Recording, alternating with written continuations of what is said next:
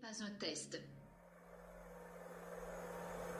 Mes chers compatriotes, depuis quelques semaines, notre pays fait face à la propagation d'un virus, le Covid-19, qui a touché plusieurs milliers de nos compatriotes.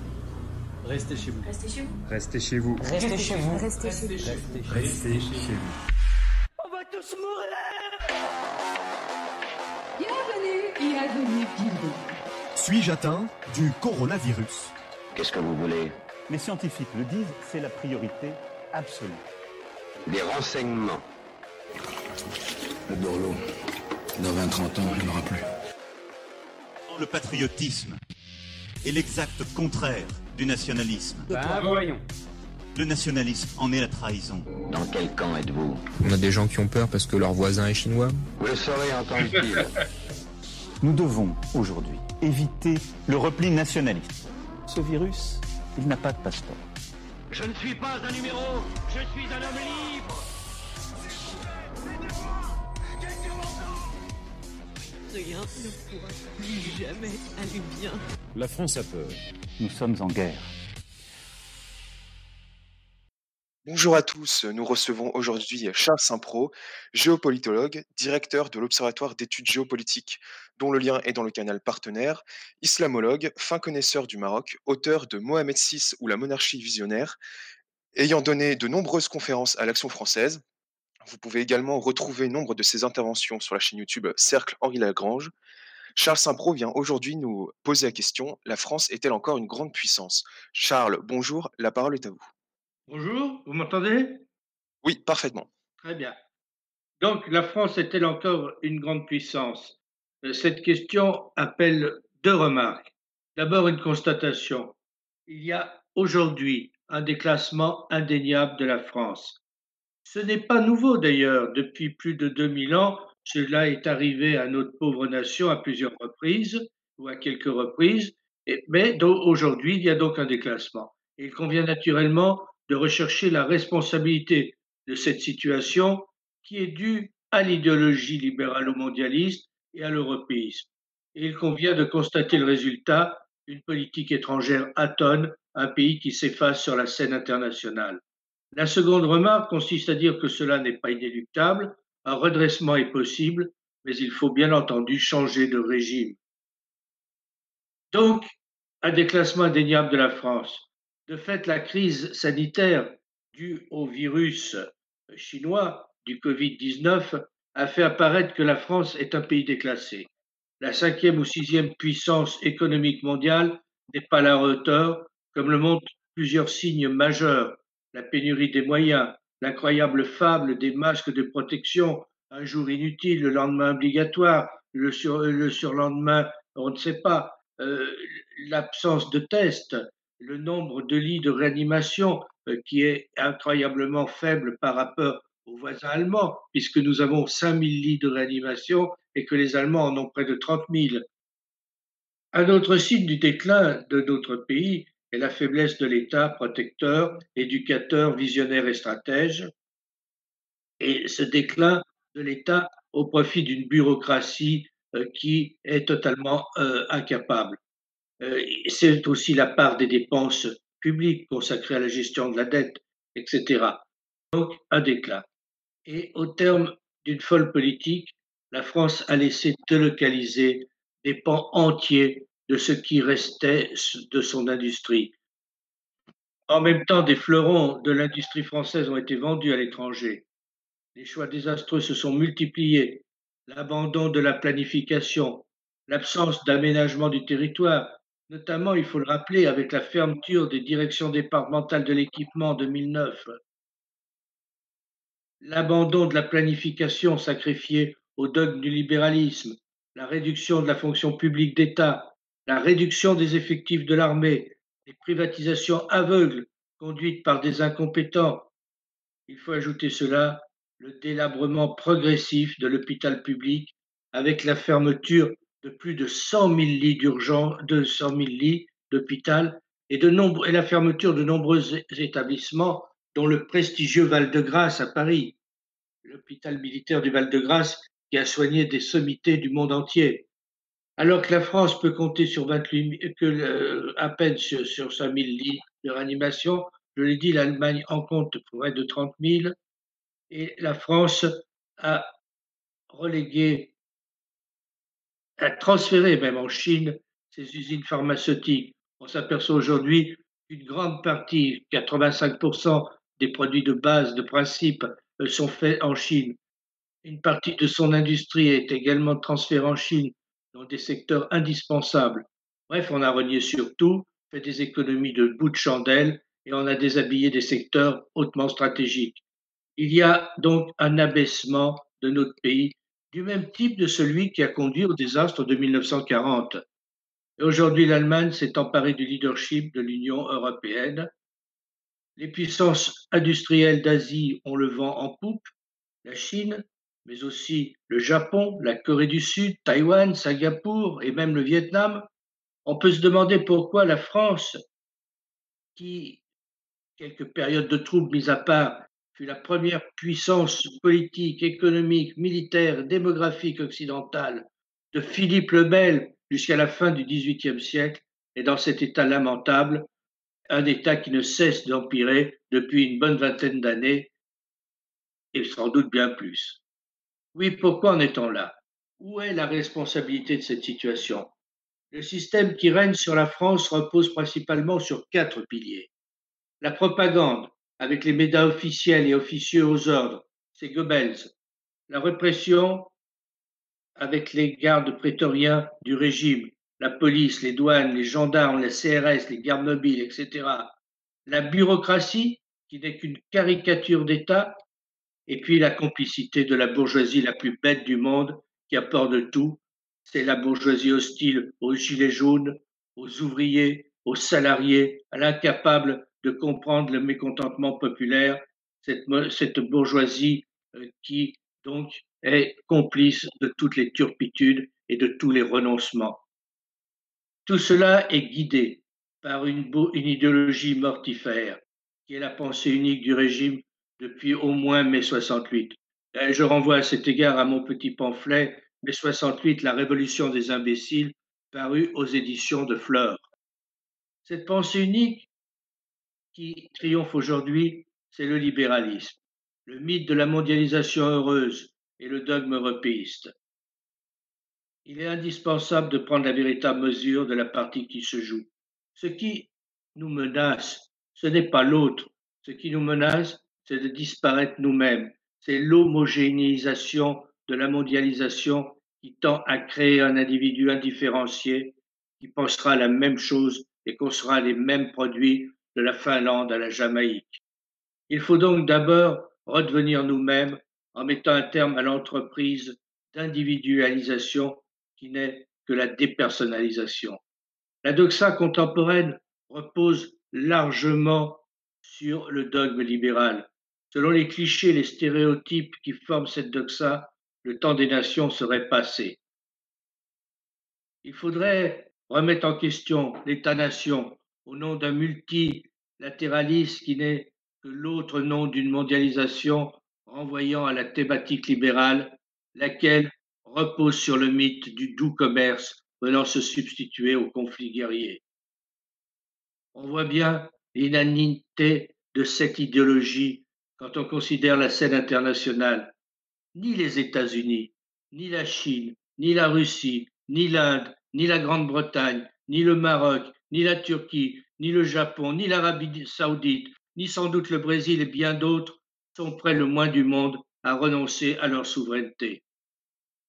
Ainsi, voyons-nous par exemple les États-Unis et la Chine tenter de manipuler la mondialisation selon leurs intérêts nationaux la Russie de Poutine s'acharne à reprendre son rang. Les pays émergents cherchent à s'insérer dans le jeu. L'Allemagne éternelle utilise le levier de l'Europe fédérale pour assouvir sa volonté de puissance. Il n'y a que la France qui s'enfonce dans un renoncement scandaleux. De fait, l'État-nation a pourtant de beaux jours devant lui. Il s'en trouve pour le combattre. C'est devenu d'ailleurs une sorte de pensée unique en France, dans divers milieux et souvent dans les grandes écoles et dans les établissements d'enseignement public. Il le répète ainsi comme un leitmotiv qu'il faut en finir avec les nations parce qu'il faut être résolument moderne, ce qui est un autre terme pour dire qu'il faut être cosmopolite. La propagande contre l'État s'est développée depuis mai 68, notamment avec l'idéologie de la déconstruction d'un Foucault qui a fait un mal immense. Il ne faut pas s'étonner de voir aujourd'hui l'État amoindri et démuni. Au milieu des années 80, le sociologue Michel Croisier écrivait qu'il fallait un État modeste, parce que, l'État moderne devait être modeste. L'État modeste est devenu le slogan creux de tous ceux qui pensent que ce n'est pas dans le cadre de l'État-nation qu'on peut répondre aux problèmes de notre société. Croisier tombait le masque lorsqu'il affirmait Seule l'Europe est susceptible de faciliter le dépassement dont nous avons besoin. Et il plaidait ainsi pour un accroissement des pouvoirs de la Commission européenne, donc de la bureaucratie bruxelloise. On voit que le mal n'est pas, d'aujourd'hui. Il est clair que le projet d'Europe supranationale porté par l'Union européenne s'inscrit nettement dans l'idée de réduire la souveraineté des États-nations, à commencer par la France. Certains ont cru pouvoir faire le pari de transformer l'Europe communautaire en une en, un, multiplicateur de puissance. Mais c'était faire peu de jeux, c'était faire peu de cas du fait que les initiateurs de la construction eurocratique n'ont jamais voulu autre chose que suivre les seules considérations économiques ultralibérales et les solutions technocratiques qui constituent désormais toute la philosophie de la Commission de Bruxelles. À cet égard, il est tout de même extraordinaire de constater que pendant la crise énorme que nous vivons aujourd'hui, crise sanitaire, crise qui est beaucoup plus grave qu'une simple crise sanitaire, qui va remettre en cause beaucoup de choses, eh bien, cette commission de Bruxelles continue, comme si de rien n'était, à, perpétrer ses mauvais coups contre les nations. Elle est en train de, elle a ouvert des pourparlers il y a quelques jours avec la Macédoine et l'Albanie pour que ces deux pays rentrent dans l'Union européenne. Elle fait des traités avec le Mexique, avec d'autres pays, et tout ça euh, avait sur le dos, bien entendu, des nations qui ont commis le grand crime de laisser cette commission euh, faire des accords à, en, leur nom. Euh, je crois qu'il faut vraiment euh, se féliciter à cet égard nos amis anglais, nos amis britanniques qui ont, ont choisi de quitter cette Union européenne qui est vraiment mortifère. Il est nécessaire d'imaginer un nouvel ordre international fondé sur une vision multipolaire et non pas unilatérale ou hégémonique. Il faut redonner au droit international sa primauté au lieu de laisser s'installer une sorte de loi du plus fort. Il faut apporter des solutions justes aux crises en tenant compte du droit des peuples et en préservant les grands équilibres régionaux. Il faut également avoir des positions claires concernant les grands dossiers de la région. Le second enjeu de la politique arabe de la France concerne la menace d'un choc des civilisations. Le concept nébuleux du choc des civilisations a été progressivement élaboré pour fournir une idéologie de remplacement au complexe militaro-industriel et à l'hégémonisme états-unien après l'effondrement de l'Union soviétique et la fin de la guerre froide. Ce concept a visé à justifier la politique états-unienne ayant pour objet décider un nouveau Grand Moyen-Orient soumis aux seuls intérêts des États-Unis, en particulier pour ce qui concernait le contrôle du pétrole et des routes de l'énergie. Le mythe du choc des civilisations s'appuie sur un découpage farfelu du monde entre sept ou huit grands blocs imaginés de manière totalement artificielle et arbitraire. Civilisation africaine, confucianisme, chinoise, hindoue, japonaise, latino-américaine, musulmane, occidentale et orthodoxe. Dans cette conception, le terme d'Occident, qui de fait ne signifie strictement rien, n'est que le cache-sexe d'un groupe de nations. Les États-Unis entendent être le chef de file et le, et le suzerain, selon le principe exposé par Brzezinski dans Le Grand Échiquier. En deuxième lieu, il y a l'Afrique. Pas plus que le monde arabe, l'Afrique n'est un partenaire nouveau de la France. On a pu noter que dès le roi Louis XIV, l'Afrique fut considérée comme une priorité, au point que le grand roi dépêcha auprès des princes africains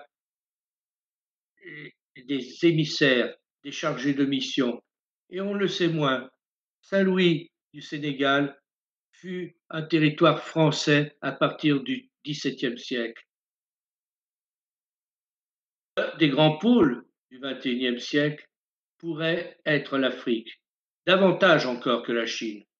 Une Afrique qui révèle un potentiel de croissance considérable sur le plan économique. Ces conditions, il ne faut pas s'étonner si le continent, ou du moins certains pays du continent, attirent les investissements, les investisseurs, mais aussi les appétits des puissances. Les États-Unis, bien sûr, mais il y a aussi les puissances émergentes d'Asie, à commencer par la Chine, qui ont désormais une présence stratégique sur le continent, et tout cela au détriment de la France. Ce subit regain d'affection inquiète d'ailleurs un grand nombre d'Africains qui ont bien compris que ces nouveaux amis n'ont en vue que leur manière, que leur matière première et qui se soucient fort peu du développement global du continent. Mais qu'importe le fait que les États-Unis, la Chine et d'autres soient des requins qui rêvent de manger tout cru l'Afrique, c'est la France-Afrique, c'est la France qui est toujours l'éternel accusé, notamment dans les milieux de gauche et, qui se sont faits les grands ennemis d'une politique africaine de la France. Certains dirigeants, plus éclairés que d'autres, je pense ici au roi Mohamed VI du Maroc, ont bien pris en compte les évolutions géopolitiques. Et ils ont compris qu'il faut tenir aux Africains un nouveau langage, celui de la coopération et de l'estime. En même temps, le roi du Maroc appelle les dirigeants africains à compter sur leurs propres forces, à ne pas toujours compter sur les autres, à s'unir pour être plus forts. Et je pense qu'il y a là un chemin qui est intéressant à suivre, à voir. On voit très bien que l'amitié franco-marocaine est quelque chose de très concret, de très fort, peut aussi se réaliser dans une vaste politique africaine qui sera un peu ce trilogue, ce, dialogue à trois dont parlait Giscard d'Estaing, guerre ou jadis, je ne sais plus, hein, et qui consistait à créer un grand axe entre l'Afrique, les pays arabes et euh, le, monde euh, européen. Alors je pense qu'il faut être sans doute plus réaliste. C'est entre la France, entre le Maroc et entre l'Afrique qu'il y a une grande politique à mener pour que la France retrouve du dynamisme, de l'énergie euh, dans ce, au sud de cette Méditerranée qui doit redevenir le Mare Nostrum. Et puis il y a la francophonie. La francophonie, vous savez que le nombre des francophones dans le monde est d'environ 350, 350 millions aujourd'hui. Il faudra atteindre, il pourrait atteindre près de 800 millions euh, d'ici 2050-2060 grâce à l'Afrique.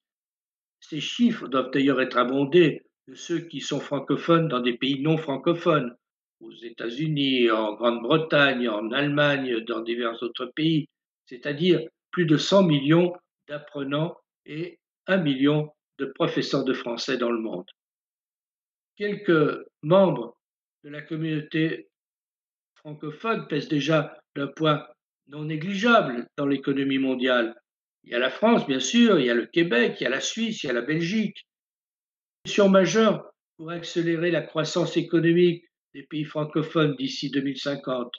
Le besoin en infrastructures, l'accélération de la diffusion des technologies de l'information et de la communication qui porterait la croissance des pays francophones, le développement des nouvelles technologies qui accélérerait leur développement, paiement mobile, big data, etc. Cet ensemble francophone est une force. Mais c'est une force, il faut le dire, mal utilisée. On doit regretter le désintérêt consternant de la France pour la francophonie, alors que celle-ci constitue un atout trop sous-estimé par Paris, y compris sur le plan économique. Il faut, il faut regretter euh, que l'on néglige la dimension linguistique identitaire qui fait prendre le risque de sortir du jeu de l'économie mondiale sur des terrains essentiels comme celui du numérique, de la recherche, des échanges ou encore du tourisme. Il faut regretter que le gouvernement français, que l'État français, les administrateurs français, que les personnels des administrations civiles et militaires euh, soient si peu soucieux de défendre la langue française comme si c'était ringard. Or, la langue, c'est le vêtement de la pensée, disait Rivarol, c'est-à-dire qu'elle est indispensable pour avoir une politique. On ne peut pas, euh, surtout un pays comme la France, rester une puissance si on ne renforce pas la langue française. Alors il faut renforcer la langue française, l'éducation, la formation, qui sont des priorités absolues.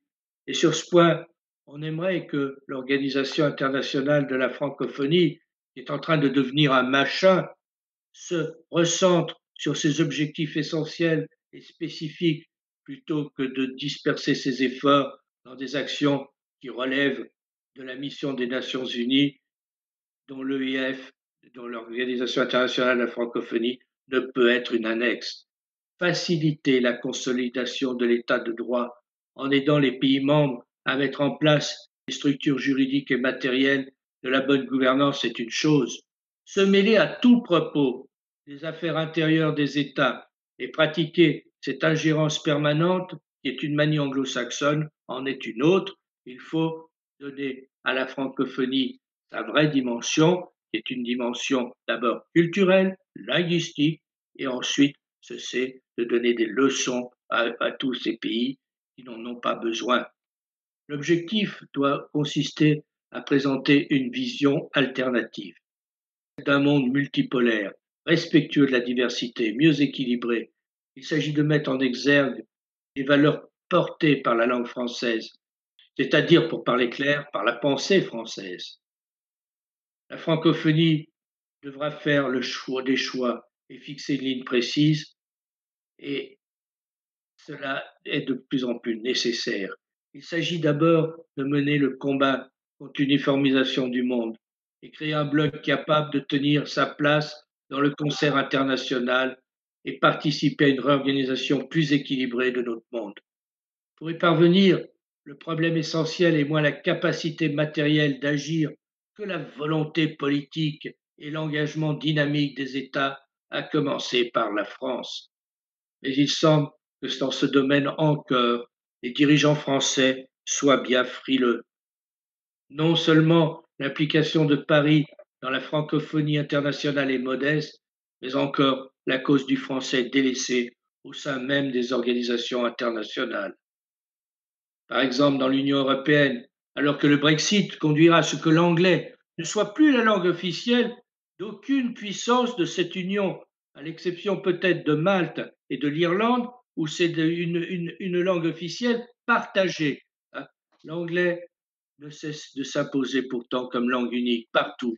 Les dirigeants qui auraient le souci de la dignité française devraient veiller à l'utilisation du français dans les instances internationales, en particulier là où il est une des langues officielles, l'ONU, l'organisation de la francophonie, bien sûr, mais aussi les Jeux olympiques, etc. Il est temps que euh, retrouver, de redonner aux Français la place qui, qui est la sienne. Il doit retrouver son importance dans la rédaction des documents officiels. Il est inouï de voir que tous les documents produits par euh, la Commission européenne et le Parlement européen sont en anglais. Il faut aussi que les administrations nationales actuellement doivent ne soient plus contraintes de répondre en anglais uniquement à leurs interlocuteurs internationaux. Cela implique de ne pas baisser le pavillon en organisant des sommets à Paris sous des vocables anglophones, par exemple le One Planet Summit de, septembre, de décembre 2017, et que l'on ne dise pas qu'il s'agit d'un combat d'arrière-garde, car c'est le sempiternel refrain de toutes les démissions et de toutes les collaborations qui explique toujours que pour être résolument moderne, il faut perdre son identité et son honneur. Et puis il y a la diversité culturelle. Dans le contexte de la globalisation et l'accélération de la libéralisation marchande mise en œuvre dans le cadre de l'OMC, l'Organisation mondiale du commerce, la France et quelques autres nations ont défendu naguère le principe que les biens et les services culturels, du fait de leur relation à la culture, sont d'une nature particulière qui va au-delà des seuls aspects commerciaux. C'est au nom de cette exception culturelle, dont le postulat est que la culture n'est pas une marchandise, qu'une mobilisation sans précédent permit que l'accord multilatéral sur l'investissement, négocié secrètement au sein de l'OCDE entre 1995 et 1997 afin d'accélérer la constitution d'une économie mondiale unique, fut finalement abandonné en 1998. La même année, la France lança l'idée de protection de la diversité culturelle. En octobre 2005, l'action de la France a conduit à l'adoption par l'UNESCO à une écrasante majorité de la Convention internationale sur la protection et la promotion de la diversité des expressions culturelles. Cette convention est certes une victoire de la diplomatie française. Toutefois, on peut se demander s'il n'y a pas une certaine incohérence à mener le combat pour la diversité et l'exception culturelle tout en se jetant à corps perdu dans des projets supranationaux dogmatiques dont on ne peut ignorer qu'ils résultent de la sacro-sainte idéologie de la libre concurrence, laquelle conduit inexorablement à l'uniformisation. En somme, d'un côté, on affirmerait que la culture n'est pas une marchandise et qu'il faut protéger et promouvoir les cultures du monde, tandis que de l'autre côté, on accepterait que la culture soit privée de ce qui est son soubassement le plus sûr, l'identité nationale. Il est vrai que cette contradiction est de moins en moins criante dans la mesure où les gouvernements qui ont suivi, et singulièrement celui qui est mis en place depuis 2016, ont fini, ont fait clairement le choix du libéralisme mondialiste.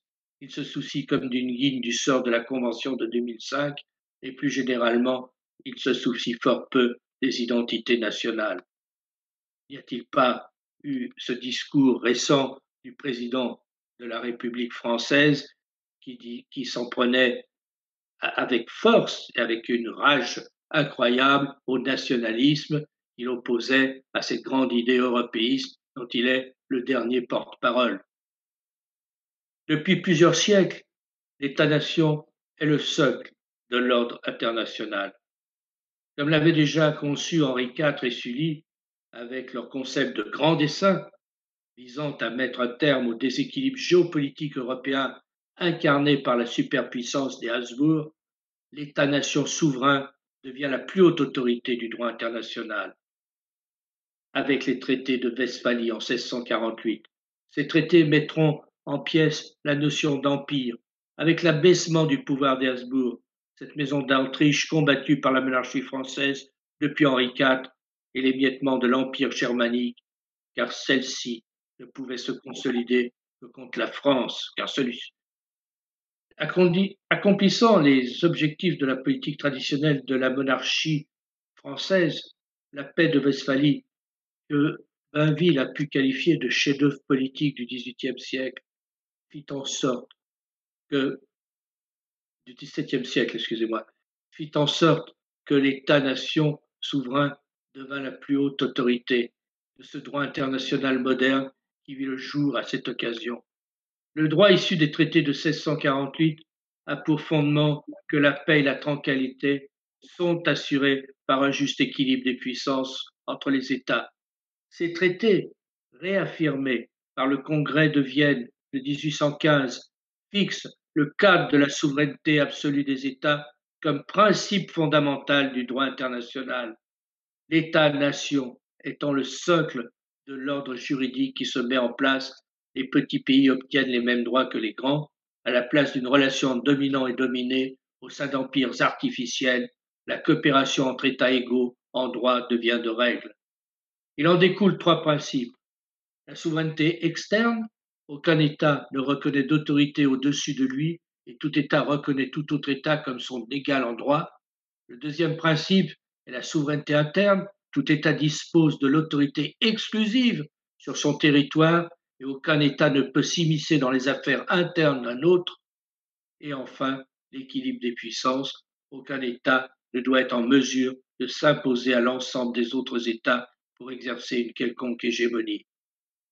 Les Français qui ne s'aiment pas proclament niaisement que la France est aujourd'hui une nation moyenne qui n'a plus de rôle à jouer. Ils répètent à qui mieux mieux ne peut rien faire. Il faut s'inscrire dans le mondialisme et l'européisme, conçu comme une panacée, et que tout au plus la France doit jouer un rôle d'intermédiaire, c'est-à-dire regarder passer les trains conduits par d'autres. En fait, ce réalisme de bas étage n'est qu'un renoncement qui invite à s'effacer, à se fondre dans le plus grand ensemble, dans un grand ensemble, et à se montrer modeste. La soumission au réalisme n'a d'autre but que de s'épargner l'obligation de faire preuve de courage et de volonté en, se retranchant derrière un mot vide de sens. Comme l'écrit Bernanos, le réalisme est susceptible de prendre tous les sens, et même les plus contradictoires, puisqu'au réalisme de celui qui donne un coup de pied quelque part correspond le réalisme de celui qui le reçoit. Ce mot de réalisme n'est rien d'autre en somme que le synonyme prétentieux de l'humble conformisme. La France ne devrait donc plus parler au peuple du monde, nous disent les renégats, tout en acceptant une dilution de son influence au profit d'une vague diplomatie européenne dont personne n'a compris quels sont euh, les objectifs, sinon à nourrir les discours des défaitistes de tout genre. Hélas, la voix de la France est devenue inaudible, et il est possible de se demander si aujourd'hui, en 2020, le gouvernement français pourrait encore être un chef de file diplomatique pour s'opposer à l'aventure états-unienne en Irak, par exemple. Pourtant, de tous les pays européens, la France est celui qui dispose des atouts les plus divers mais encore faut-il qu'elle soit dirigée par des hommes qui veulent jouer toutes les cartes qui sont les siennes. Sans doute la France pourrait encore manœuvrer dans son intérêt, dans celui des autres nations en Europe ou ailleurs. Encore faudrait-il qu'elle garde les mains assez libres pour cela. Il est clair qu'il ne peut y avoir de politique étrangère sans souveraineté, et cela consiste à donner les moyens matériels et à se, et à se donner un cap. Dans toute politique, il y a une philosophie de la vie. Depuis toujours, la vision que la France se fait du monde préconise un ordre international équilibré et respectueux du droit des peuples à rester eux-mêmes et à choisir librement leur propre destin. Aux hégémonies et aux rêves impérialistes, sa politique a constamment consisté à opposer le respect de la liberté des nations et la dignité des États dont le principe fut posé par les traités de Westphalie. Cette ligne diplomatique a conduit la France à être solidaire des nations qui avaient besoin de son appui pour préserver leur liberté. Comme le disait le général de Gaulle, il existe un pacte vingt fois séculaire entre la politique de la France et la liberté du monde. La cause nationale a besoin de patriotes intransigeants et non de prétendus nationaux qui ne sont que des poseurs plus préoccupés par l'idéologie, les clichés à la mode, les réflexes sentimentaux l'obéissance à leur inimitié ou à leur passion, c'est-à-dire ces éternels réflexes de conservateurs rances qui n'ont jamais conservé qu'eux-mêmes et leurs propres fantasmes, les conduisant à des combats marginaux au nom d'une conception hallucinée de l'histoire. Une vision rabougrie, nourrie de vieilles rancunes et de, de, de douteuses nostalgies. Voilà donc l'exigence d'une diplomatie nationale reposée face aux vues étroites et sectaires des ultras de toutes sortes, que dénonçait déjà au XVIe siècle cet excellent ouvrage La satire ménipée, chef-d'œuvre satirique exposant et défendant la politique capétienne, c'est-à-dire celle de la seule France face aux brigues et aux partis acquis aux intérêts étrangers durant les guerres de religion. Le premier souci d'un projet véritablement national doit consister à restaurer l'autorité de l'État national, lequel doit retrouver son rôle et commence à commencer par un engagement public résolu dans les domaines régaliens. Ne personnalisant pas le problème. La question n'est pas Macron, pas plus qu'elle n'était hier, le médiocre Hollande, l'imprévisible Sarkozy ou l'ectoplasme Chirac. L'erreur, c'est de s'en prendre aux hommes, de rechercher. L'erreur, c'est aussi de rechercher l'homme à poigne, la possible bonne république. Le problème, c'est précisément le système de la République. Il est temps d'en finir avec la loi bureaucratique qui prime sur la notion de citoyen. Il est temps d'en finir avec les chamailleries politiciennes qui l'emportent sur la recherche du consensus. Il est temps d'en finir avec le régime républicain. En conclusion, la clé de voûte de la politique française depuis plus de 2000 ans, c'est le refus des empires dominateurs, la recherche de l'équilibre entre les nations. Depuis plus de deux siècles, avec d'autres rares exceptions, les clauses du déclin résident dans la mauvaise politique d'un système débile et malfaisant qui favorise le règne de l'étranger. La France cesse de peser quand ses dirigeants et ses fonctionnaires civils et militaires se laissent enfermer dans de vagues comités eurocratiques, otanesques ou autres, où ils sont tout fiers de, faire une pâle figuration en balbutiant trois mots d'anglais pour bien démontrer leur parfaite soumission au nouvel ordre cosmopolite. Il convient aujourd'hui de retrouver de la dignité, ne jamais considérer que les jeux sont faits et la partie perdue. Il ne faut jamais se résigner à laisser les autres être les seuls acteurs de l'histoire, jamais cesser d'imaginer les moyens de faire entendre sa petite musique différente dans le concert des nations. Par conséquent, il est indispensable de voir loin, explorer de nouvelles pistes, de mieux exploiter ses atouts. Finalement, ce qui est en cause n'est pas la capacité matérielle d'agir. Ce qui est en cause, c'est le courage en politique. En bref, c'est le caractère, cette vertu des temps difficiles. C'est hélas cette vertu qui fait le plus souvent défaut, surtout lorsque des partis de l'étranger, partis pro-américains, pro-allemands, pro-européens, pro-russes, pro-israéliens, pro-iraniens, je ne sais quoi, tiennent le haut du pavé. Jadis, nos rois ont combattu ce parti de l'étranger. Les bourguignons, les ligueurs, les frondeurs, les anglomanes, ils n'ont pas manqué. C'est le véritable mal français que ce parti. De nos jours, on est frappé. On est frappé par l'importance que ce détestable parti a pris face aux lâches abandons qui ont toujours nourri l'esprit de collaboration. On ne peut que se poser la question, mais où est le parti de la France? Où est le parti de la France quand il n'y a plus d'autorité légitime pour l'incarner? Du coup, la thèse exposée par Charles Maurras dans son Qu'il est Angers est toujours actuelle.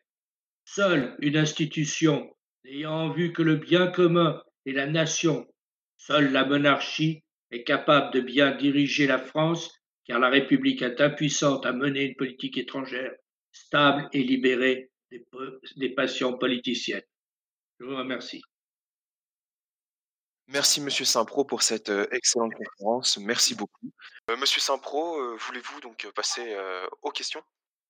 Oui, bien sûr. Donc première question d'Antoine de Lille.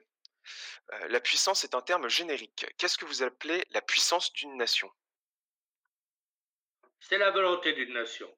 En fait, ce n'est pas tant, je le répète, la force matérielle, les moyens. Euh, Michel Jobert aimait bien cette, répéter que ce n'est pas d'être grand qui compte, c'est d'être volontaire. Et je crois que la puissance d'une nation, c'est d'avoir un cap précis et c'est de se tenir à ce cap de façon à jouer le rôle qu'elle s'assigne elle-même vis-à-vis du monde. Merci Monsieur Saint-Pro. Euh, nouvelle question donc de Jean euh, de Limoges. Comment la France pourrait-elle reconquérir sa place de première puissance sans pour autant tomber dans les écueils de ses concurrents, euh, tels que l'ultralibéralisme, l'oppression des travailleurs, la consommation effrénée, etc. Je crois d'abord que la crise actuelle du, du coronavirus a au moins le mérite de dégonfler un certain nombre de mythes, notamment le mondialisme et le libéralisme et l'Europe, qui sont d'ailleurs tous la même chose. Je pense que le rôle de la France n'est pas de revenir la première puissance. Le, le rôle de la France, c'est d'exprimer sa voix, sa voix différente, c'est de parler au peuple du monde et c'est de les inciter à rester libres et à rester indépendants face aux idéologies mortifères, euh, internationalistes que sont le mondialisme, comme l'est aussi le communisme. Il est d'ailleurs assez frappant de voir que la Chine, la Chine d'aujourd'hui, qui est responsable de, tout, de tous nos malheurs sanitaires, puisque le coronavirus est né en Chine, comme sont nées d'autres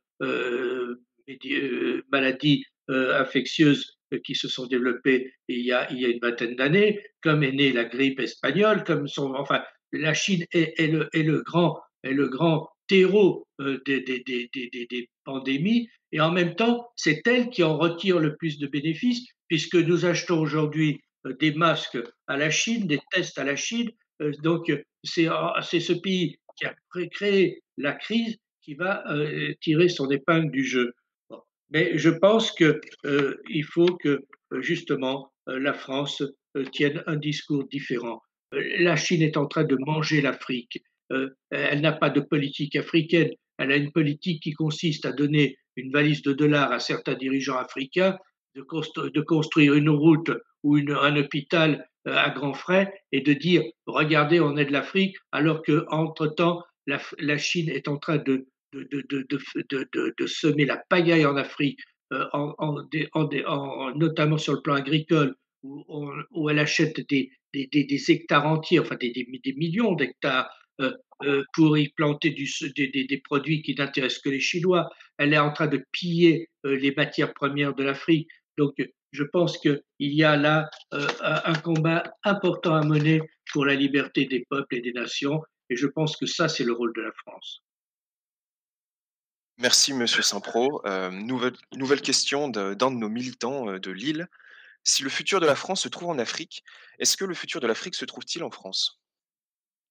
Ben Ça, c'est une bonne question, parce qu'effectivement, à force que la France se désengage, alors, à, force que euh, des hommes politiques, depuis cet ignoble Mitterrand, souvenez-vous qu'il avait un ministre de la coopération qui s'appelait Picotte, qui était le fils du traître Cotte, qui avait été ministre du Front populaire et qui avait désarmé euh, la France, euh, et ce qui a conduit à la défaite de 40, eh bien, euh, à force que, de se battre la coulpe, de parler de France-Afrique, on a découragé les meilleurs de nos amis. Nous n'avons, et, et, je pense que c'est en parlant clair et c'est en réaffirmant fortement que nous avons une politique africaine qui ne sera pas fondée sur la domination, qui sera fondée sur la coopération, qui sera fondée euh, sur des bases nouvelles, mais c'est en réaffirmant très fortement cela que l'on peut reprendre un rôle en Afrique, parce qu'aujourd'hui, c'est vrai que vous avez raison, euh, les Israéliens, euh, les Chinois, les Américains et bien d'autres sont en train de nous battre, de, de, de, de prendre de, notre place.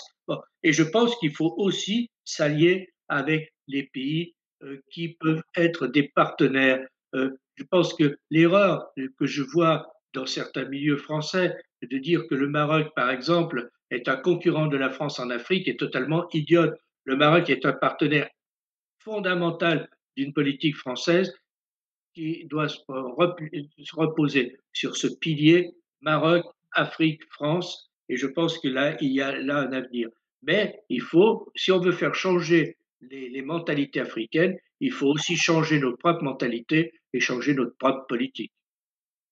Merci, ce Pas possible, ce qui n'est pas possible tant que nous resterons engoncés dans cette, dans cette Europe euh, bureaucratique euh, qui, je le souligne, je le rappelle, il y a un ministre des Affaires étrangères de, la Commission européenne. et on délègue souvent à, ce, à cette personne qui est un ectoplasme, euh, le soin de, représenter euh, les nations. Euh, donc je pense qu'il faut vraiment suivre l'exemple anglais. il faut sortir de cette Union européenne telle qu'elle est en tous les cas. Et je renvoie une nouvelle fois mon bouquin L'État-nation face à l'Europe des tribus, paru aux éditions du CERF, parce que je pense qu'il y a la base de, de, la pensée qui doit être la nôtre vis à -vis de l'Europe livre dont vous pouvez retrouver la première de couverture dans Illustration Conférence si jamais vous êtes intéressé. Euh, pour rester à la, à la librairie de Fleurs, je pense. Pour euh, rester dans, donc, dans, le, dans le domaine de, donc, euh, africain, nouvelle question d'un sympathisant. Si l'avenir de la France, c'est l'Afrique et le Moyen-Orient, n'y a-t-il pas un risque d'islamisation de la France ou est-ce une bonne chose ce qui nous arrive, c'est-à-dire immigration et islamisation? Je crois qu'il ne faut pas confondre du tout, et ça c'est l'erreur, c'est l'erreur qui est entretenue d'ailleurs à dessein par les ennemis de la France, y compris quand ils se prétendent être des amis de la France, de confondre l'islamisation, l'immigration et la politique arabe de la France. La politique arabe de la France, c'est une chose, l'immigration en est une autre. D'ailleurs, c'est d'immigration qu'il faut parler, c'est pas d'islamisation, parce que je suis désolé, euh, le, rhum euh, qui vole euh, dans les rues, qui démolit les, les, poteaux indicateurs et qui, démolit les, les, parcs-mètres euh, pour prendre de l'argent, qui viole les femmes dans les rues, est aussi dangereux que, euh, que, que, qu'un autre. Et, et, et, et, les, et, et, et les, et les Ukrainiens, et, etc. etc. Donc je pense que c'est l'immigration qui est un véritable problème. Et, et, et puis, bien entendu, euh, il ne s'agit pas que la France soit islamisée. Comme disait le général de Gaulle, euh, je ne veux pas que Colombey devienne Colombey les deux mosquées, ce qui ne l'empêchait pas, le général de Gaulle, d'avoir une grande politique arabe de la France, parce qu'il faut distinguer la diplomatie de, des problèmes intérieurs.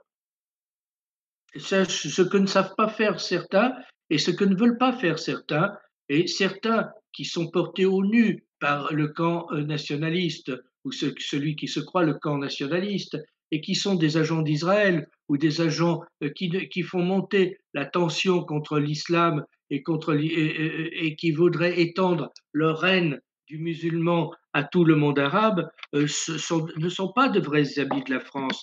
Hein. Euh, Israël n'est pas un ami de la France et on ne fera pas une politique avec l'État d'israélien. Et donc, je pense qu'il faut se, garder de confondre les choses. Il y a un problème d'immigration en France qui est énorme, qu'il faut, qu'il faudrait résoudre. Euh, on n'en prend pas le chemin, hélas, hein, mais il y a aussi la nécessité d'avoir une grande politique arabe de la France et à l'égard du monde musulman. Et ça, c'est totalement différent. Monsieur Saint-Pro. Une question d'un de nos militants. Croyez-vous à un destin français? La France a-t-elle une place particulière parmi les nations? Bah, si elle s'endort pas, oui. Bien sûr que la France, la France a pour vocation de parler au peuple du monde. Elle a pour vocation d'avoir, de délivrer un message différent de celui des hégémonies. Donc, bien sûr qu'elle a, elle a un avenir. Si elle renoue avec cet avenir, mais je pense qu'on ne renouera avec, avec cette politique de la France, avec cette constante qui est, la politique de la diplomatie française, qu'en changeant de régime. Ce n'est pas le régime de l'abaissement, le régime qui nous a conduits dans l'état de déliquescence où nous sommes, qui pourra refaire une politique de la France. Ça, j'en suis de plus en plus convaincu. Euh, depuis mai 68, ce, ce, cette, cette, république d'ailleurs a changé de, de paradigme. Euh, Jusqu'à mai 68, on peut considérer que l'État républicain défendait un certain nombre de valeurs, euh, qui étaient l'école, qui était euh, la famille, qui était euh, même la patrie. Bon, plus ou moins bien, mais enfin, il la défendait plus ou moins. Mais depuis mai 68, la pensée 68 art s'est infiltrée de partout. C'est une comme une lèpre, c'est l'internationalisme. Et c'est pas étonnant de voir un salopard, et je dis un salopard à bon escient parce que ce monsieur a craché sur la tombe du soldat inconnu et a pissé dessus. Je parle comme Cohn-Bendit, euh, vous ralliez aujourd'hui le macronisme libéral parce que ces gens-là sont faits pour s'entendre. Ils ont la même haine ou la même ignorance parce que Macron n'a pas la haine de la France, mais l'ignorance de ce qu'est la France. Et je pense que ce régime est à bout de souffle et ce régime, il faut en finir parce que sinon, c'est lui qui va tuer la France. Merci, Monsieur Saint-Pro, pour, pour votre réponse. Euh, nouvelle question d'Adrien de Bordeaux. Les Anglais ont quitté l'Union européenne, mais n'avaient pas adopté la monnaie commune. L'euro n'est-il pas le principal frein à notre volonté de libération nationale? Oui, en fait, bien sûr que les, Anglais, quand ils étaient dedans, étaient dehors, et maintenant qu'ils sont dehors, sont un peu dedans. Mais ça, c'est la politique anglaise, et ça prouve que cette politique est, toujours poursuivie, et qu'il y a en Angleterre des gens qui ont le souci de l'intérêt britannique. Euh, L'euro est un problème grave, mais il y a aussi euh, d'autres problèmes. Il y a par exemple le fait que vous savez que la loi française aujourd'hui, elle, concerne 15 à 20 de ce qui concerne les citoyens. Tout le reste est, adapté des directives de Bruxelles. Euh, je pense que sur le plan juridique, il y a aussi une vassalisation de la France qui est pratiquement aussi grave que celle euh, sur le plan monétaire. Je pense que c'est notre liberté totale qu'il faut recouvrer, c'est-à-dire bien sûr sortir de l'euro, mais aussi sortir de l'Union européenne parce que la soumission juridique est aussi grave que la soumission monétaire. Merci, Monsieur Saint-Pro. Euh, nouvelle question. La puissance d'une nation est-elle nécessairement liée à un pouvoir fort? Oui, quand même, parce que un pouvoir faible euh, qui n'est pas naturel en France en plus. Nous sommes un pays, on l'a souvent dit, euh, les, profs de sciences politiques le répètent à satiété, on est un pays monarchiste. Euh, même si euh, euh, on, on s'est débarrassé, enfin dans les conditions les pires de la monarchie, le pays reste attaché à un pouvoir fort et que on ne peut pas imaginer euh, que la France puisse se redresser avec un pouvoir faible. D'ailleurs, on ne voit pas comment un pouvoir faible pourrait euh, euh s'atteler à la tâche immense qui est celle du redressement et du renouveau français. Il s'agit de prendre des décisions euh, extrêmes, des décisions très fortes, des décisions très courageuses contre l'Europe, contre la soumission, contre l'hégémonisme. Comment voulez-vous qu'un pouvoir faible le fasse? Il faut un pouvoir fort. Pouvoir fort ne veut pas dire une dictature, ne veut pas dire un pouvoir totalitaire. L'autorité du roi n'est pas n'est en rien un totalitarisme. On le voit d'ailleurs très bien. Je prends toujours l'exemple marocain parce que euh, c'est une monarchie régnante, mais aussi une monarchie gouvernante. C'est-à-dire que c'est l'exemple même de ce que l'on voudrait instaurer en France. Eh bien, euh, on voit très bien euh, que un pouvoir où l'autorité est incontestée parce qu'il y a une légitimité et il y a un consensus n'est pas forcément n'est pas du tout d'ailleurs un pouvoir totalitaire et un pouvoir dictatorial. Merci, Monsieur Saint-Pro. Euh, nouvelle question d'un de nos militants. Bainville disait que les forces de la France ont toujours été, entre autres, l'agriculture et la démographie. Comment relancer l'une et l'autre? Alors, la démographie, euh, euh, bon, on nous dit que la France a plutôt de bons résultats démographiques par rapport à l'Allemagne et par rapport à d'autres pays européens. Mais on sait très bien que ces chiffres euh, sont un peu faussés par la fameuse immigration dont nous parlions tout à l'heure. Euh, bon, là, je, il se trouve que je suis actuellement en Normandie, euh, dans le Cotentin. Je, m'aperçois quand même qu'à la sortie, enfin, il n'y a, pas, pas de sortie d'école actuellement, mais enfin, d'habitude, la sortie des écoles, il y a quand même beaucoup de petits Français de souche qui, qui, qui, qui, prolifèrent. Mais la démographie, euh, on voit euh, que le déclin démographique est un grand mal pour un pays. La Russie connaît ce déclin démographique aujourd'hui euh, et elle n'arrive pas à s'en sortir. La Hongrie, elle l'a connu et c'est une politique forte, autoritaire d'Orban et du Fidesz qui a permis de résorber ce déclin démographique, enfin qui est en train d'être d'être combattu avec beaucoup de courage par une politique familiale euh, qui est très, euh, qui est très, euh, qui, coûte cher hein, d'ailleurs à la Hongrie. Mais il faut savoir ce qu'on veut dans la vie. Donc il faut une politique démographique. Michel Debré avait bien compris l'intérêt de la politique démographique. Hein. Il a soutenu financièrement les familles. Il a, il a, il a mis en place tout un tas, de, choses pour la promouvoir. Et puis, l'égoïsme fait que, bon, je ne sais pas quoi, qu'on a un peu baissé la garde et puis, c'est vrai aussi que euh, cette déstructuration de la société dont je parlais, du à mai 68 à la pensée de la déstructuration des Foucault, Deleuze et compagnie, euh, fait que euh, on a aujourd'hui le féminisme, le mariage pour tous, tout ça qui va pas dans le sens du, d'un regain démographique.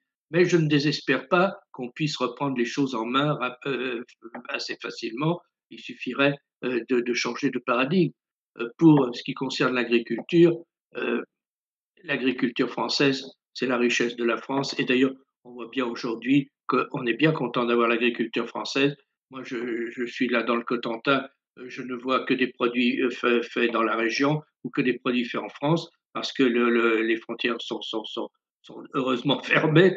Bon, donc, mais euh, l'agriculture, il faut bien voir qu'elle a été tuée par la PAC, par la politique agricole commune. On nous a présenté ça comme une grande victoire française. Ça a été une grande victoire pour les grands céréaliers qui étaient les amis du régime. Hein. Mais le petit, le petit paysan n'a cessé d'être détruit. Euh, on, a, on, a, on a diminué de 4 millions, le 4 millions, je te, tenez-vous bien, hein, en, 30 ans ou en 40 ans, le nombre des paysans en France.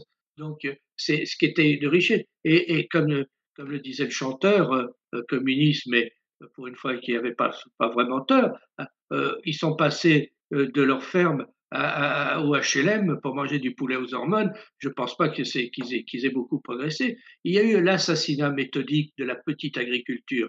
Moi, je suis d'une génération où on a connu euh, de l'agriculture paysanne, euh, où on allait acheter euh, ses œufs à la ferme, son poulet à la ferme, son porc à la ferme, etc. Aujourd'hui, c'est les les, les grands espaces les grands ensembles pardon, euh, qui, font la loi et puis qui tuent systématiquement la petite paysannerie. Et, ça, c'est un vrai, un drame. Donc, il a encore, il y a une politique à réinventer, une politique agricole à réinventer. Mais euh, qui, aujourd'hui euh, pourra euh, sauvegarder cette agriculture euh, puisque on ne va pas remettre les gens qui, ont choisi d'être dans les villes à la campagne. Enfin, pas, pas, de sitôt en tous les cas. Merci Monsieur Saint-Pro pour votre réponse. Une question de Enzo, notre responsable national de la jeunesse. Euh, la guerre économique, est-ce la voie royale pour entamer une stratégie de rattrapage? Bah, Je pense que c'est la voie nécessaire.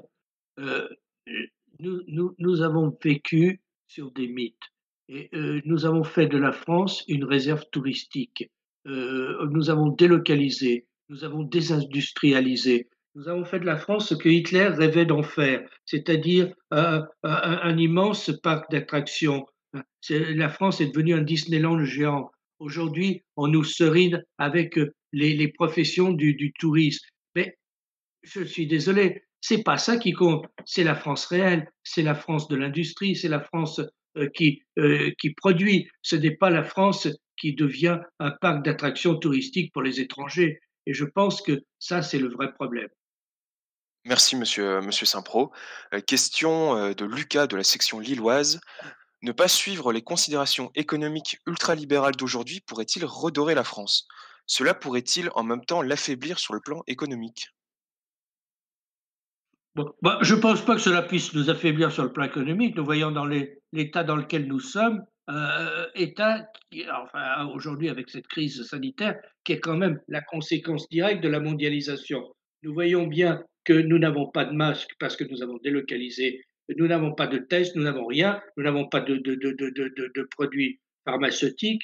Euh, tout cela est dû à, des conceptions économiques qui étaient erronées. Donc revenir à des conceptions euh, plus, euh, plus nationales et plus réalistes me semble être la bonne voie. Maurice Allais, qui était prix Nobel, de l'économie, qui est mort il n'y a pas très longtemps, le disait. Le, mal, c'est le laisser faire, le laisser passer, le laisser aller, et, nous allons en payer le prix. Il est mort avant que nous en payions le prix, mais aujourd'hui nous en payons le prix très fort.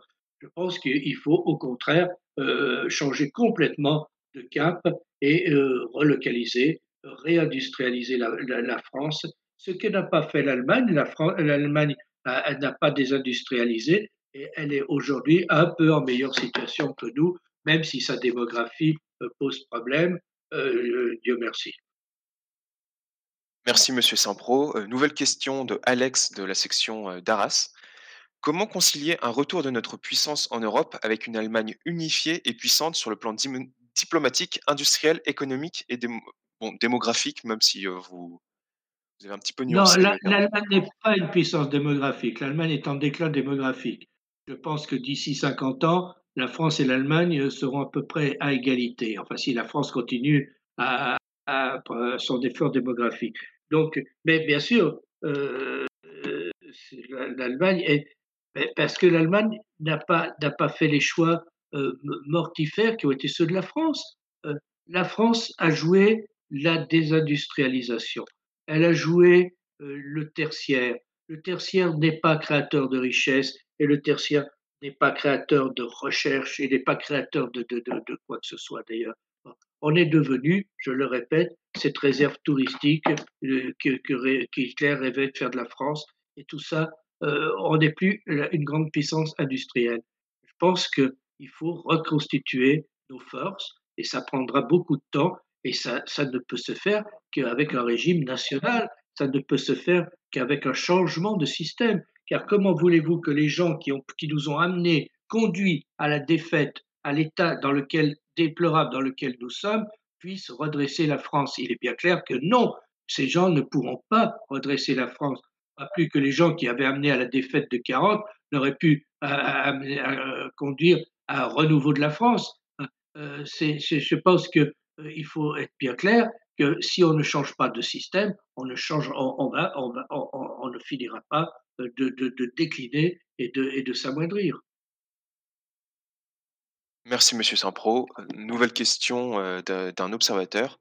La francophonie est-elle vraiment un appui fiable pour affirmer la puissance nationale? La francophonie, c'est la langue française.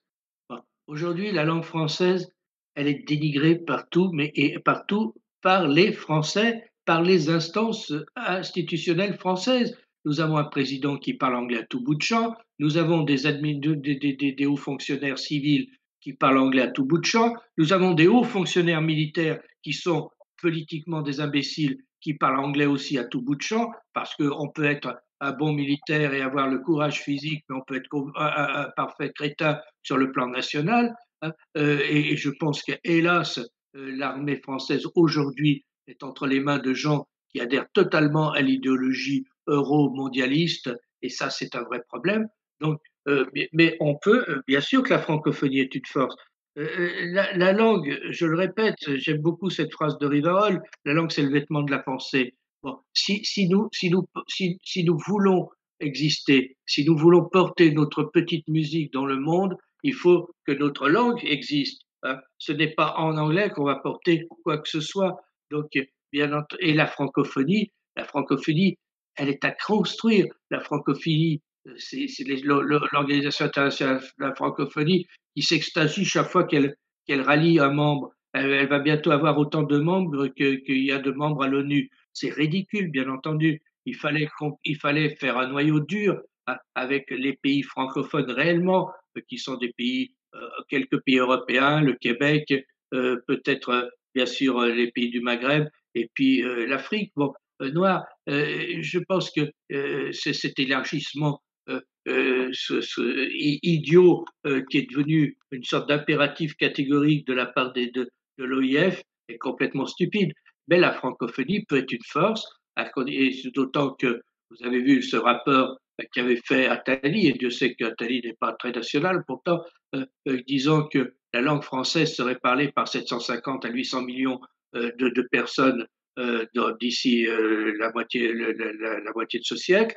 Je pense que c'est un beau potentiel, mais encore faudrait-il que l'on s'en occupe de ce potentiel. Encore faudrait-il que l'on l'utilise. Encore faudrait-il qu'il y ait une politique francophone du gouvernement, ce qui n'est pas le cas. Et puis, bon, bien entendu que la francophonie, elle, peut, elle peut être ingardisée d'autant qu'il y a des gens qui s'y emploient, y compris euh, des gens qui prétendent défendre la francophonie et qui sont parfaitement ridicules. Et ça ne veut pas dire que la francophonie doit être abandonnée. Euh, euh, je, pense que la langue française a rayonné sur le monde et sur le monde européen, mais sur le monde entier pendant plusieurs siècles. Il n'y a aucune raison que ce déclin se poursuive. Bon, je, je pense qu'il ne faut pas sous-estimer cette carte francophone qui est un, immense potentiel pour la France, comme d'ailleurs peut l'être aussi euh, dans tout autre domaine, euh, les îles éparses, euh, que, enfin, les îles éparses qui, existent d'ailleurs, mais les îles ou les, départements français des, territoires d'outre-mer, qui font que notre espace maritime est immense et que nous l'exploitons très peu. Nous l'exploitons très peu parce que nous n'avons pas assez de navires d'ailleurs, enfin ça c'est un autre problème. je renvoie à, cette, à cet égard à, à ce député Folio euh, qui, qui, mène un très bon combat, un très beau combat à l'Assemblée nationale euh, pour les territoires et les départements français d'outre-mer. Merci Monsieur Saint-Pro. Euh, nouvelle question d'Arthur de la section toulousaine. Pouvez-vous nous donner votre analyse sur notre appartenance à l'OTAN et sur la pertinence et l'avenir de cette organisation atlantiste issue d'une logique de guerre froide? Ah, Arthur, il est clair que, comme vous le dites, euh, l'OTAN a été créée pour répondre au pacte de Varsovie dans la logique de la guerre froide. La guerre froide est terminée, euh, d'après ce que je sais. Euh, l'U- l'U- L'Union soviétique ex- a explosé, euh, le pacte de Varsovie a disparu, et l'OTAN euh, persiste. L'OTAN n'a jamais été euh, que euh, le bras armé d'une politique hégémonique américaine, et donc le retour dans l'OTAN qui a été fait euh, sous Sarkozy, je crois, euh, et puis cet alignement sur, euh, l'OTAN est, totalement ridicule. L'OTAN défend quels intérêts? Euh, si nous avons une armée française, si nous avons une force nucléaire, si nous avons euh, un savoir-faire, parce que nos militaires euh, sont politiquement euh, assez nuls, mais ils, sont techniquement euh, très performants. Euh, il y a un savoir-faire militaire français, euh, c'est pour l'intérêt de la France et des intérêts français. C'est pas pour les pour euh, pour former je ne sais quelle armée européenne qui serait une annexe de la Charlemagne euh, ou pour euh, ou, ou pour faire de la figuration dans, dans le dans le dans l'OTAN. L'OTAN n'a rien à voir avec une politique nationale française. Il faut en être convaincu. Le retour dans l'OTAN a été, a été une grande erreur et il faut en ressortir, comme l'avait fait le général de Gaulle d'ailleurs. Merci Monsieur Saint-Pro. Euh, nouvelle question d'un observateur, euh, de Romain. Bonjour, comment la France pourrait selon vous retrouver sa puissance diplomatique, notamment parmi les pays francophones, euh, Afrique noire ou Maghreb, à l'heure où les puissances du Moyen-Orient tendent à influencer, voire à islamiser ces mêmes pays? Bon, D'abord, c'est pas vrai. Les, puiss- les puissances du Moyen-Orient ne tendent à rien, contrairement à ce qu'on pense. Il n'y a pas de politique saoudienne ou de politique émiraïenne euh, qui, qui vise à islamiser qui que ce soit. Euh, et, et je pense que, en plus, une grande partie de l'Afrique n'est pas du tout musulmane. Euh, donc, euh, par exemple, le, le, le, le Gabon, une grande, une immense partie de la, de la Côte d'Ivoire, tout ça. Donc le problème ne se pose pas en ces termes. Euh, et en plus, euh, je, je, je n'ai pas le sentiment qu'il y a une politique d'islamisation de, voulue par des États euh, musulmans, en tout cas pas par les États arabes. Euh, il y a eu des tentatives iraniennes, mais bon, c'est plus de la politique de, de la valise de dollars euh, que, que, que de la persuasion. C'est un peu comme les évangéliques. Euh, vous savez, les évangéliques achètent à coups de dollars les milieux les plus pauvres euh, des, des, des, banlieues françaises ou autres euh, et des pays les, les, les plus, les, les, plus pauvres. Bon, eh ben, c'est un peu la même chose. Bon, mais euh, c'est totalement. Euh, il n'y a pas de, a pas de, de, de, de, de, problème avec l'islam. Le problème, le problème euh, il n'est pas là. Le problème, c'est que nous n'avons pas de politique africaine réelle et que nous avons, nous avons une voix inaudible. Euh, alors, je sais on va nous dire, oui, mais il y a Barkhane, il y a, il y a, il y a 4000 ou 5000 militaires français en Mali. Euh, ils sont sur un territoire euh, qui est grand comme trois fois la France et ils courent désespérément derrière un ennemi qui, qu'on qui, euh, qu'on qu connaît pas et qui, de toute façon, il faut bien voir que le gouvernement euh, malien euh, joue à fond contre nous, euh, puisque euh, le gouvernement malien n'a pas du tout les mêmes objectifs que nous. Euh, bon, donc, euh, je pense que ça, c'est parce qu'on n'a pas une politique bien claire. Et je pense que donc euh, en Afrique comme ailleurs, le problème c'est un problème de volonté nationale, d'existence nationale, d'avoir une politique ferme. Et quand on a une politique ferme, il n'y a pas de problème euh, de ce, de, du genre que vous évoquez. Lorsqu'on a une politique ferme, euh, on n'a pas, on, on, on, est suivi et on a des alliés. Lorsque euh, c'est la politique du chien crevé au fil de l'eau qui est là pratiquée depuis depuis une trentaine d'années, alors là, bien entendu, ça ouvre la voie à toutes les à toutes les aventures. Merci Monsieur Saint-Pro. Euh, question de Pierre-Marie, un observateur. Pourquoi ne pas relancer les, langues régionales aux côtés du français afin de répondre à ce problème diplomatique? Tous les linguistes s'accordent à dire que c'est une richesse. Alors, je ne suis pas du tout d'accord. euh, moi, je, je, vous, je, vous, renvoie à mon bouquin L'État-nation face à l'Europe des tribus. Je pense que les langues dites régionales, je ne sais pas ce que c'est qu'une langue régionale, euh, c'est le retour aux tribus et au tribalisme. nos rois ont mis des siècles pour imposer la langue française et en faire cette perle qu'elle a été euh, au XVIIe siècle avec les racines, les corneilles, euh, etc. Bon, euh, ce n'est pas pour en revenir à, à, à l'état d'impuissance euh, euh, je pense que le projet européen visant à faire l'Europe des régions, qui est d'ailleurs très cher aussi à certaines gens d'une certaine extrême droite, comme la nouvelle droite, euh, qui vise, qui, qui, déteste la nation, euh, est très dangereux pour la nation. Et ce qui compte, c'est la nation, la nation toujours, la nation seulement. Donc les langues régionales, de toute façon, elles ne sont pas menacées. Quiconque peut les apprendre peut les apprendre. On peut apprendre l'alsacien, on peut apprendre le corse, on peut apprendre euh, le lyonnais, on peut apprendre euh, le, limousin, on peut apprendre n'importe quel patois que si c'est ça, ça, vous, nous amuse, mais ce n'est pas, ce, n'est pas du tout par cela que l'on va s'en sortir. On va s'en sortir par une politique nationale ferme, par une politique linguistique française ferme. C'est ça le, le, de s'en sortir.